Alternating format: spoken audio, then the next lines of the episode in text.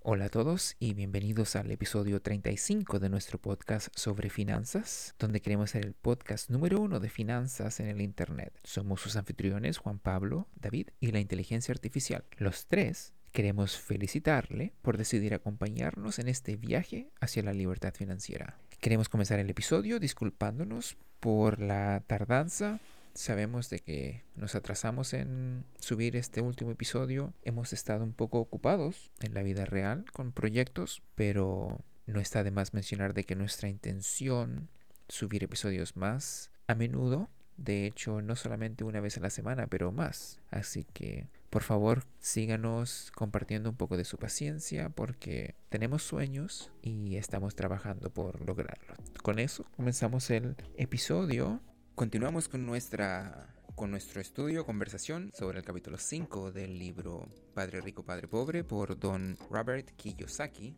Él tituló a este capítulo Los ricos inventan dinero. Recuerdo que comenzamos el capítulo con una interesante discusión, luego continuamos estudiando las citas y ahora nos toca conversar sobre preguntas específicas que el autor nos escribe en su vigésima versión del libro. Lo hace como un pequeño regalito extra para las personas interesadas en aprender lo que es la libertad financiera. Y obviamente nosotros vamos a hacerle buen uso a este recurso. Sería una pérdida de tiempo no hacerlo. ¿Qué opina? ¿Cómo está? Oh, excelente.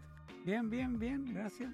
Vamos casi a la mitad del libro. Falta muy poco. Han sido bien interesantes los episodios el, caballero es bien. Se, trabajó bien duro en su libro. Bueno, él tiene experiencia en los negocios. Sí, mucha experiencia. Comenzó bien a los ocho años.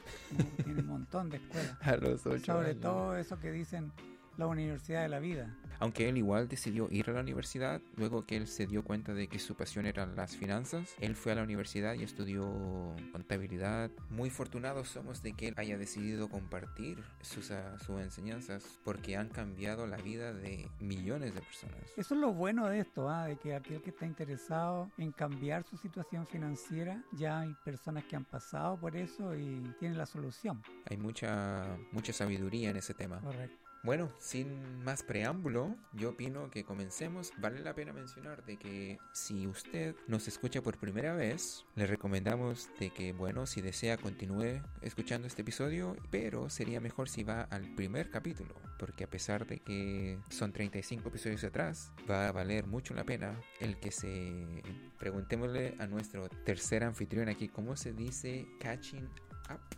Spanish.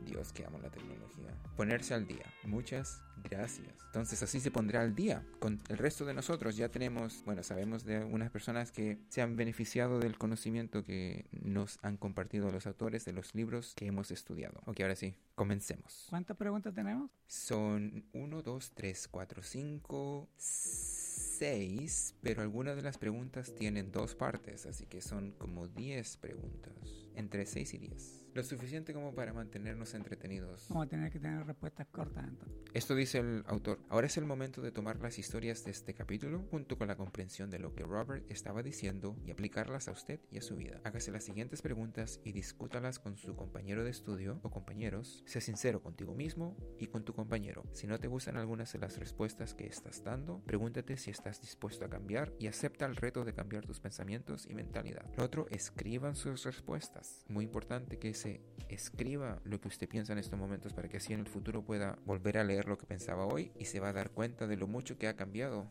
o madurado. Sí, eso es un buen ejercicio porque uno se da cuenta cómo cambia para bien. Ya es, es como uno es el conejillo de indias de su propio experimento. Siempre y cuando quiere cambiar. No, y hay que tomar nota de eso. No hay, es parte del método científico. La pregunta uno dice, Robert dice que no es tanto la falta de información técnica lo que nos frena, sino más bien la falta de confianza en nosotros mismos. ¿Cuál es un ejemplo en tu vida o en la de otra persona en el que la duda en uno mismo se interpuso en el camino de una gran oportunidad? Uf, está difícil. ¿Qué se le viene a usted a la mente? Sabes que yo estuve pensando en esta eh, pregunta y recuerdo haber respondido en el episodio anterior sobre una experiencia que tuve. Pero ahora quisiera como aportar más a como a superar esa esa lo, lo que te impide poder eh, superar esta duda que a veces nos invade y nos detiene y nos congela. Así que porque porque ya no recuerdo otra experiencia y ese quedó en el, el episodio pasado. Así que lo que podría aportar yo es algunas estrategias como para poder superarlo. Y la que siempre está de la mano conmigo es la educación y el desarrollo personal. También es bueno establecer metas realistas porque a veces nos colocamos metas inalcanzables y se vuelve otra barrera. Cuando uno logra pequeño éxito va ganando confianza en, en sí mismo. Sí, También punto. aceptar el fracaso como parte del proceso, porque a veces tememos cometer errores y ps, lo que más cometemos. Entonces, si nosotros aceptamos que es parte de nuestro proceso el fracasar, más útiles vamos a poder ser en el futuro en el sentido de confiar en nosotros mismos. También, aunque es una realidad el concepto del fracaso, seguir siendo positivo, porque precisamente eso es lo que hace el, el- el fracaso, te, te lleva como a a, a volverte negativo y cierto hay, hay poco hay poca ayuda en eso. En cambio si nosotros nos imaginamos en situaciones como que vamos a lograr eso que vamos a tener éxito nos vamos a sentir más seguros. Es como, es como la visualización, lo que hacen los atletas cuando se, pre- cuando se preparan para una carrera, por ejemplo. Visualizan la pista y las dobladas para que en su mente ah, les sirve como de ejercicio. Sí, yo, yo estoy de acuerdo con esa... ah, Mira, en la sociedad actualmente se está utilizando el concepto de visualización como una terapia de imaginarse algo, Ah, pero no real. la posición mística. Ya, algo bien así como que yo voy a ser el rico y... Pero en cambio la visualización en donde ya, lo que yo voy a hacer el primer año es que voy a estudiar esto, el segundo año voy a practicar esto. Ese tipo de visualización lo que acaba de tú hacer con el, con el corredor, que él no dice, ah, ya me estoy... Estoy parado en el podio. No, él dice, tengo que pisar aquí, mover el brazo de esta manera. Ese tipo de visualización. Yo hablo de positividad en el sentido de, ver el concepto contrario a, a lo antagónico, a eso que te detiene. Porque de verdad, el, este miedo a hacer algo es como algo negativo. También es bueno hablar de nuestros logros, aunque sean minúsculos. A veces uno, por querer ser humilde, calla aquello que de verdad le, le ha funcionado. Y no, no como ponerse orgulloso, sino como una terapia. Ese punto está excelente ¿ah? y sabe, a lo mejor me voy a desviar un poquito, pero si me permite expandir o extrapolar, lo más importante de lo que dijo de, la- de esa oración es el logro y compartir el logro, porque hay un problema muy común que se da uno cuando comparte la idea debido al entrenamiento que la sociedad le ha proveído a uno. Lo que ocurre cuando uno es joven, especialmente cuando uno es niño, le preguntan muchas veces los adultos, le preguntan cuáles son tus objetivos, cuáles son tus goles, qué, quieres ser cuando crezcas. Entonces el niño va a decir, oh, quiero ser un doctor, quiero ser un abogado, y muchas veces van a responder de una forma positiva pero no saludable, en el sentido de que al niño le van a, al cerebro del niño le van a dar la misma sensación que él sentiría si hubiera logrado el objetivo. Esto sigue ocurriendo, sigue ocurriendo, el niño sigue contando sus objetivos, sus goles, y los adultos le siguen diciendo, wow, bien, bien, bien, entonces el cerebro se sigue autoalimentando de esa, de esa respuesta, y cuando uno llega a viejo, nunca ejecuta la idea, porque con el solo hecho de contar la intención obtiene el mismo la misma recompensa cerebral. Entonces, bueno, eventualmente obviamente uno se da cuenta de que no ha logrado nada y se causa lo opuesto. Entonces, por eso es, peligroso hablar del objetivo y no del, del logro. Eh, y otra, otra cosa que también para poder afrontar estos miedos es buscar apoyo. Y no solo quedar, quedarnos en buscar personas que estén como dándonos ánimo, sino rodearnos de personas que tengan el conocimiento que puedan influir positivamente en nosotros para levantarnos nuestra confianza. Uno, uno se da cuenta de que la persona está siendo incongruente. Sí, lo que, lo que quiero hacer, hacer ver yo es que el, el apoyo de las personas siempre va a ser fundamental porque siempre va a haber gente que tiene mayor conocimiento que uno. Por eso que, como dices tú, hay que saber elegir a, las personas que nos rodean. Pero también estar consciente que en, en la vida de uno pasa, yo diría, cientos y hasta miles de personas a tu lado y que las ves hacen amistades y luego se pierden. Entonces, si no es la persona como idónea en tu necesidad, no que quieras sacar provecho de ella, sino que la idea es buscar personas que puedan sacarte de eso, que, que realmente quieran ayudar, no a tú sacar provecho de ello. Así que eso quisiera yo aportar más que volver a hablar de mi experiencia trágica que quedó estampada en el episodio anterior. La preparación crea confianza. Otra cosa que dijo usted de que bueno, no lo dijo de esta forma, pero corríjame si estoy equivocado. Nadie llega a la cima o nadie llega a ser el mejor solo. Es, esta es una cita de un entrenador, no me acuerdo de qué equipo del fútbol americano. La, historia cuenta de que él en uno de sus discursos de bienvenida a los nuevos jugadores para el equipo, les dijo que llamaran a sus familias, a sus padres, a sus madres, hermanos, y les dieran las gracias, porque sin ellos no hubieran podido que le dieran las gracias porque sin ellos no hubieran no estarían donde están en estos momentos, porque la enseñanza es de que nadie llega a la a ser el mejor por sí solo. Pero si mira, imagínate la, la, más mínima expresión en cuanto a equipo, que es el matrimonio. Son dos personas. Ambas tienen que estar en el, en el mismo reglón. O, bueno, la que está superior ayudar al, que está abajo para subirlo al, al, reglón de él. Tiene que haber, eh, la mínima expresión tiene que haber camaradería, si tú entras a un equipo tiene que ser equipo, eh, dos personas pueden más que una, entonces es fundamental eso, ¿no? El, el, estar solo es bien difícil en esto, de, toma mucho tiempo autoeducarse. Y autoeducarse significa que tú inventas el sistema, no que estás leyendo el libro de otra persona. Ahí va, a significar más errores y... Claro, tienes que crear algo que, que desconoces.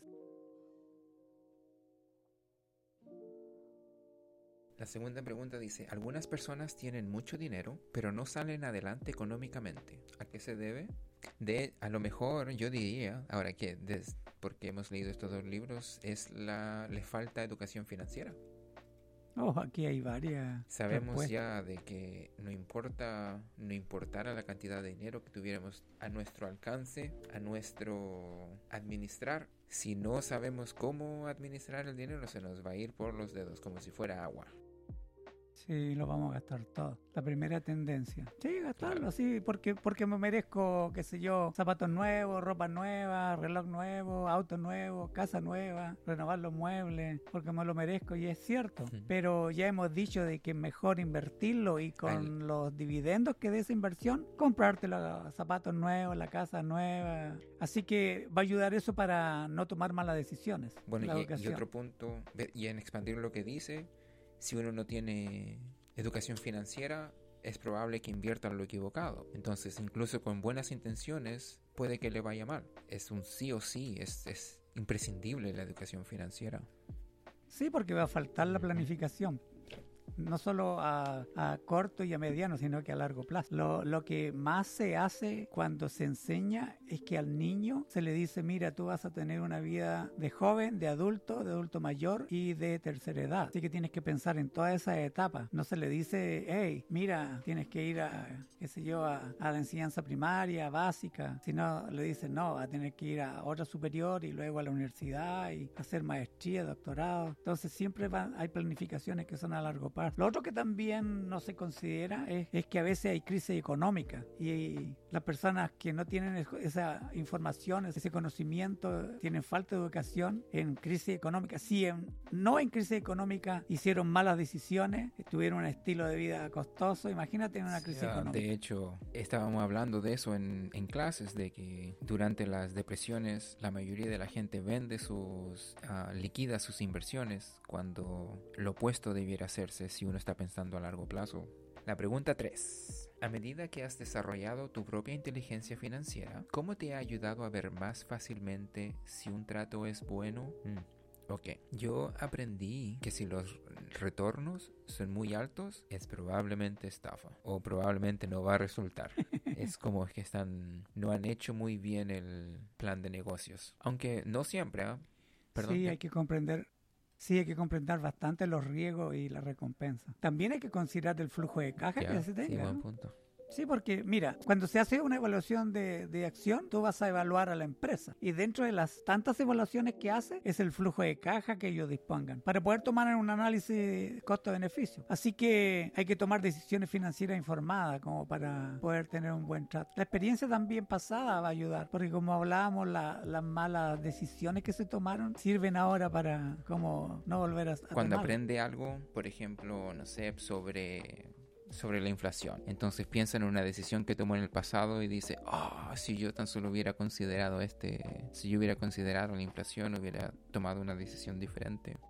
Lo otro que también es bueno eh, cuando las decisiones financieras van a ser bien importantes o complejas, buscar asesoramiento financiero. Yo también aprendí eso, aprendí de que es como, ¿por qué voy a aprender mecánica para, para arreglar el problema de mi auto si, si hay mecánicos que lo han hecho por años, que van a hacer un trabajo mucho mejor que yo? ¿Por qué no confiar en ellos? Es, no sé, es como tratar de remar solo, a tratar de remar con una persona que sabe. Sí, te estás metiendo en un, en un campo en donde alguien va a saber más que tú y va a notar que tú sabes menos y se va a aprovechar. Entonces, para no correr ese riesgo, porque no siempre te vas a encontrar con gente eh, justa, ecuánima, con ética, moral. Entonces, para no descubrir esa mala experiencia, mejor contrata a un, a un asesor financiero profesional. Mira, el, el, caso de, de, las leyes. Por fuerte tú te ve obligado a contratar un, a un abogado. ¿Por qué en finanzas no, no piensan lo mismo? Si de nuevo tus decisiones financieras son importantes, importantes o complejas. Es la cuarta pregunta. La cuarta pregunta dice, la filosofía de Robert es plantar semillas dentro de su columna de activos, empezando poco a poco y viendo que crece. ¿Cómo está plantando semillas en su columna de activos en este momento? Si no lo estás haciendo, ¿qué podrías hacer para poder empezar? Veamos. Aquí mi columna de activos. A mí me gusta mi columna de activos. Tiene acciones, bienes raíces y la granja. Ya, diversificación. Sí, yo creo que esa es fundamental, la diversificar las inversiones para reducir el riesgo. Porque uno, ya, ya lo hemos dicho, va a invertir en acciones, en fondos mutuos, va a adquirir propiedades o invertir en, en esa área de, de, la inmobiliaria, inmobiliaria. También si ya tiene edad y tiene larga vida, va a contribuir regularmente a cuentas de jubilación. ¿Te das cuenta que hay una diversidad de eso? Se van a establecer fondos de emergencia. Tiene que ser eh, diversificado. Ahí uno, uno encuentra lo que está a mano en cada Eso tiene que ver mucho también con la imposibilidad de predecir el futuro. Poner todos los huevos en una canasta a veces, bueno, obviamente, nada es absoluto, pero la probabilidad se reduce bastante. Pero por lo mismo uno tiene que establecer metas financieras. No conoce el futuro, es incierto, pero aún así no hay empresa que decíamos, planea corto, mediano y largo plazo para la flojera es razón para más preparación. Si no se sabe qué es lo que va a ocurrir, hay que prepararse para todas las posibilidades. Uno espera que ocurra lo mejor, pero se prepara para lo peor. Hay otra cosa que también lo hemos conversado en episodios anteriores que, tiene que ver con el tiempo. Y como hay un tiempo de por sí, eh, si tú comenzaste a los 8 como, como Robert Kiyosaki, o a los 15, o a los 30, los 40, 50 y vas a vivir hasta los 90, 100. Estamos hablando, te das cuenta que hay años ahí de por medio, hay un tiempo. Por lo tanto, uno tiene que ser muy paciente en eso. La clave de la inversión a largo plazo es eso, la, paciencia. Tú dijiste, ah, viene la baja a vender. No, uno tiene que saber que con el tiempo las inversiones bajan y suben. Es el ciclo para comprar y vender. Así que si uno empieza temprano hay que mantener siempre ese enfoque a largo plazo porque eso va a ser beneficioso. No hay que dejarse llevar por la psicología de las masas. Otra cosa, si no se está invirtiendo, si no se está construyendo una, una columna de activos, ¿cómo se podría comenzar? Hay que comenzar ahorrando. Primero se ahorra Primero se trabaja. Primero se trabaja, luego se ahorra, luego se invierte. Y mientras uno, y bueno, eso se sigue haciendo. Uno sigue trabajando, sigue ahorrando, sigue invirtiendo. Las 5. Vamos, nos estamos moviendo bien rápido. La pregunta 5 dice, Robert enumera dos tipos de inversores, los que compran inversiones empaquetadas y los que crean inversiones. ¿De qué tipo es usted? ¿Es el tipo que quiere ser? Bueno, aquí Robert hablaba sobre lo que él creía, quería decir cuando comentaba sobre la diferencia entre los dos tipos de inversores eran la diferencia de personalidad entre las personas que prefieren hacer las cosas ellos mismos y las personas que prefieren pedir ayuda de los profesionales. Por ejemplo, él decía, si yo quiero un nuevo computador, podría comprar uno ya preconstruido como Dell o Apple y pagar un precio más elevado por ese computador o podría yo comprar todas las piezas y construir mi, mi propio computador. Probablemente sea más económico hacerlo, pero yo estaría más involucrado. Y esa es, esa es básicamente la diferencia entre los dos. ¿Cuál tipo, ¿De cuál tipo se considera usted? ¿Usted ha creado sus propias, su propia estrategia Sí, bueno, obvio que por, por mi entrada bien tarde a este mundo, soy de los inversores que soy de los inversionistas que compran inversiones empaquetadas. No, no sé si algún día llegaré a ser un inversionista que cree inversiones. Todos soñamos con eso, ¿cierto? También el, uno podría crear sus inversiones en el, en el, sentido de que decide específicamente en, en qué compañías invertir, por ejemplo, si uno invierte en el, en el mercado de acciones. Entonces, hay como... Bueno, yo tengo entendido que los que crean eh, inversiones están involucrados en la creación y gestión de, eso. Eh, emprenden proyectos empresariales, desarrollan propiedades inmobiliarias, invierten en negocios, o participan en otra actividad que generen ingresos, riqueza. Así que es como que lo que veo yo es la gente que tiene empresa que podría ser en algún momento de invertir en propiedades y a la vez ser inversionista para amigos, familia, personas cercanas, porque precisamente eso, hace el banco. Toma el dinero de la gente y le dice ya yo te, yo te voy a dar un 4%, pero ellos lo trabajan y ganan un 8%. Entonces por ahí podría ser algo de inversores que crean inversiones. Es lo que más, lo que se me ocurre así como Las inversiones de empresas son, ¿cuánto dijo usted que era? ¿Como 3, 5 años? Sí, cuando uno va a hacer una empresa, mínimamente dos, tres años tiene que tener la inversión inicial para que despegue el. Hablando de eso, no sé cuántos años tenga Starlink, pero Starlink hoy, bueno, esta semana ya se hizo, ya no está en pérdida solamente, ahora está en, tiene ganancias como, como empresa. Starlink es la compañía de Elon Musk que se encarga de, son satélites de comunicación. ¿Y cuándo eh, se fundó? No tengo idea. ¿Te das cuenta que hay, hay, empresas que toman más de dos, tres años? Yo estoy hablando de, un negocio en sí, de un Vamos a la, a la, sexta pregunta. Sexta y última. Esta tiene dos partes. Sí. La primera parte dice, ¿cómo has visto en tu vida el miedo al fracaso y cómo te ha impedido aprovechar las oportunidades? Y la segunda parte dice, ¿qué puedes hacer para vencer ese miedo en el futuro?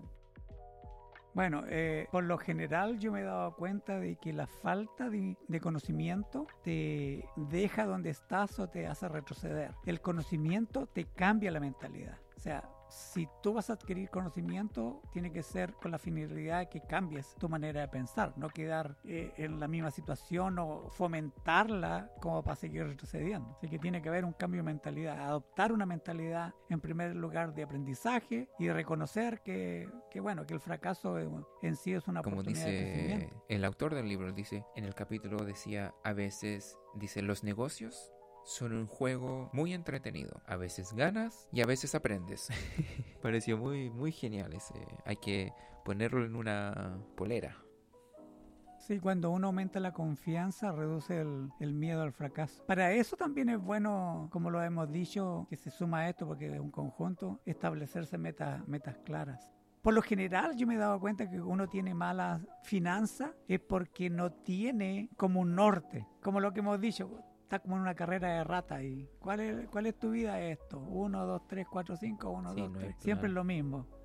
Eh, trabajar, ganar, gastar, sobreendeudarse volver a trabajar o seguir trabajando para volver a hacer lo mismo. Pero si tú te estableces metas claras, decir ya, en primer lugar, no voy a gastar más. Va a entrar eh, el ahorro, te vas a dar cuenta que vas a tener dinero. Y ya, ¿qué voy a hacer con el dinero? Hay que establecerse metas claras. Eso eh, sale uno de ese miedo al fracaso. Bueno, una de las maneras. Otra forma también de vencer el miedo al fracaso podría ser reconocer de que el fracaso en sí no es tan, tan malo. Yo encuentro de que lamentablemente lamentablemente, sin intención, nuestro sistema educativo nos ha entrenado a pensar en el fracaso como lo, lo, peor que uno puede experimentar en su vida. Si uno se prepara para, un, para una prueba y te va mal, fracasas, te van a reprobar y las repercusiones son tan graves de que, o sea, es imposible no estresarse. ¿Qué pasa con eso de que el cerebro indirectamente, involuntariamente, desarrolla un tipo de, ¿cómo se podría decir?, de repulsión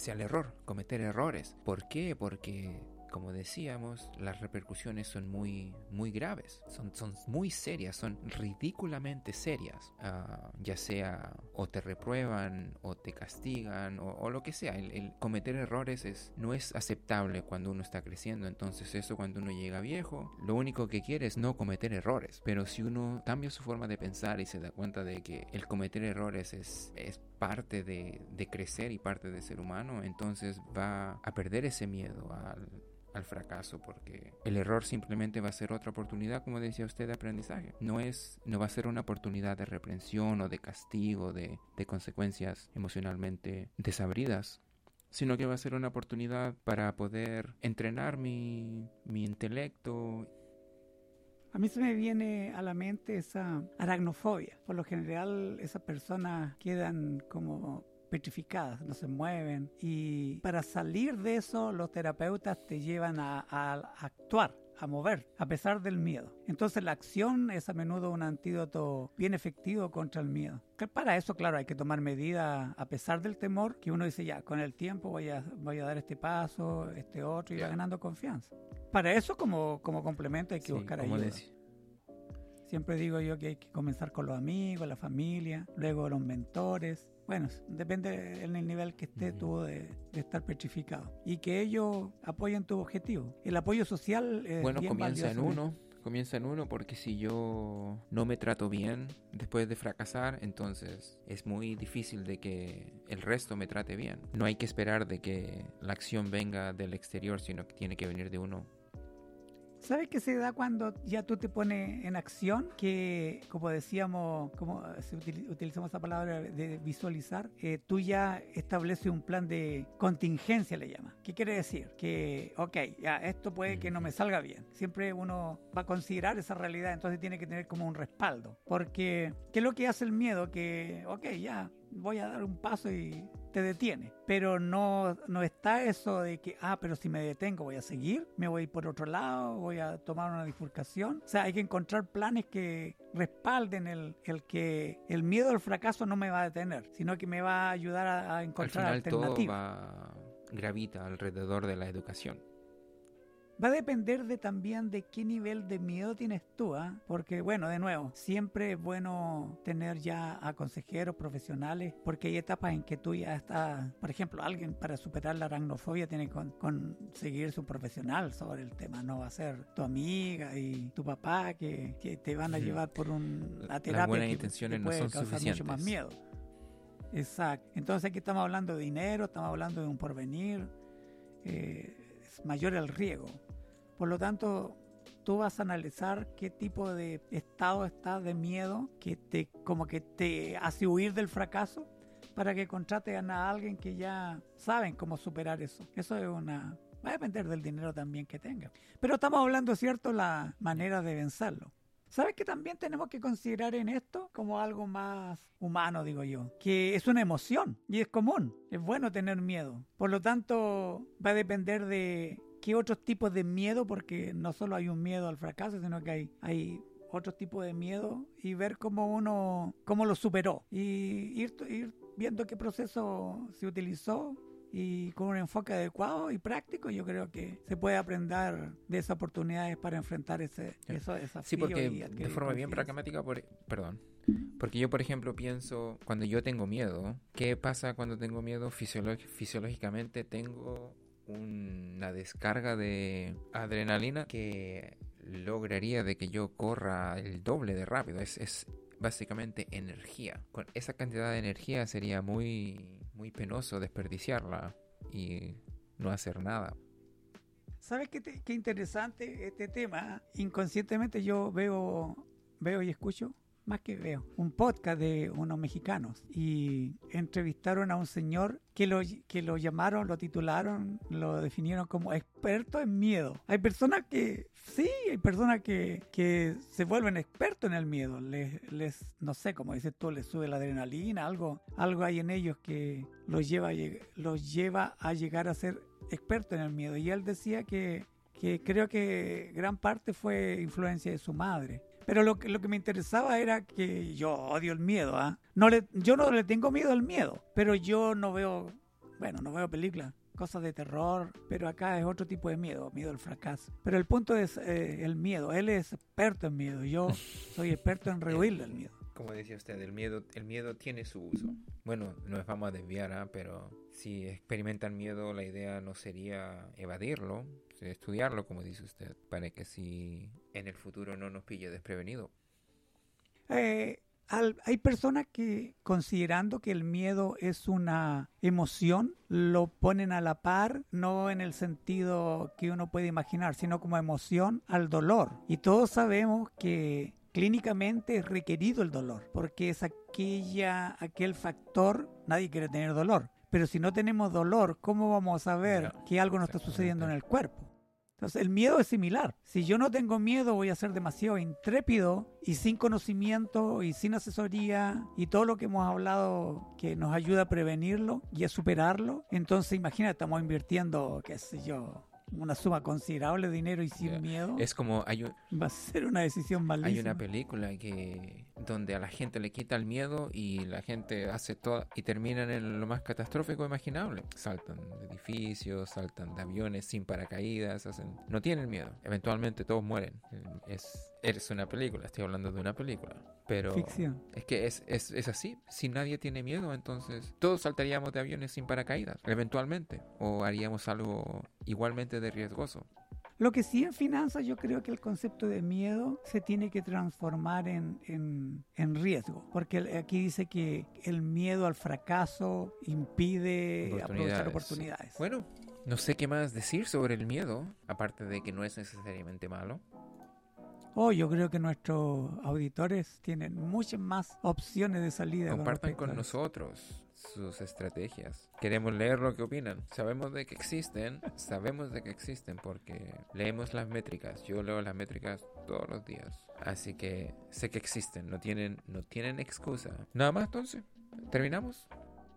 Y así llegamos al final de otro episodio de nuestro podcast sobre finanzas. Espero que hayan disfrutado de este episodio tanto como nosotros. Quisiéramos invitarle a que lo comparta con sus familiares y amigos, comente, estamos en todas las redes sociales y por supuesto, suscríbase y regálenos un me gusta. Recuerde que puede encontrar nuestro podcast a través de todo el internet, ya que utilizamos todos los servicios disponibles. Está Spotify, Apple Podcasts, YouTube, Google, Amazon Music y Audible, entre otros. También en formato de video, etc. Ahora sí, nos despedimos. Muchas gracias y felicitaciones por acompañarnos en nuestro viaje hacia ese lugar donde el dinero trabaja para nosotros, llamado libertad financiera. Nos vemos en el próximo episodio. Hasta pronto.